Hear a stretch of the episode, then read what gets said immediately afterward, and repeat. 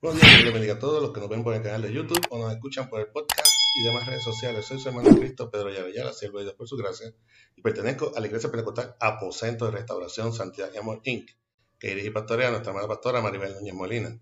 Esta iglesia ubica en la calle Flamboyán 194, Pueblo Indio, en Carolina, Puerto Rico, y este es el ministerio que da por nombre de la Escuela para el Cielo.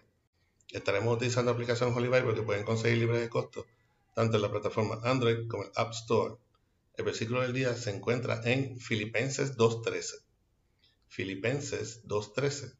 Esta es la versión Reina Valera 1960 y dice así. La palabra de Dios se lee en nombre del Padre, del Hijo y del Espíritu Santo. Amén. Porque Dios es el que en vosotros produce así el querer como el hacer. Repetimos.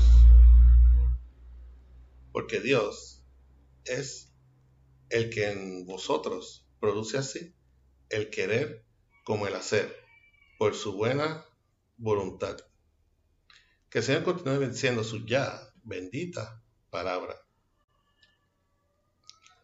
Luminares en el mundo. Desde el principio de los tiempos, desde antes de los comienzos del mundo, de la historia revelada por Dios, Jehová ha tenido la intención de que seamos felices, de que vivamos en paz, con la única tarea de adoración y exaltación de su nombre. Lamentablemente, los seres humanos, dejando adulterar ese propósito en la vida, nos hemos corrompido a lo largo de nuestra existencia en la tierra. Habíamos perdido su reino y justicia dice su palabra en Romanos 3:23, por cuanto todos pecaron y están destituidos de la gloria de Dios. Lo que significa que nuestra perdición era inminente. No obstante, en muestra de su inagotable amor y misericordia por la humanidad, Dios nos ha dado nuevas oportunidades de salvación. Ha pactado con el hombre y la mujer poniendo a nuestro alcance la salvación. No podemos descartar que tenemos un enemigo el cual ya le ha condenado al lago de fuego por toda la eternidad y quiere llevarse con él a aquello que Dios ama, su máxima creación, a nosotros. Ese enemigo, Satanás, que el Señor lo reprenda, procura día y noche arrebatarnos esa oportunidad de salvación tentándonos y ofreciéndonos de manera sutil y seductora todas las cosas cuyas consecuencias son el pecado y la paga de éste, la muerte.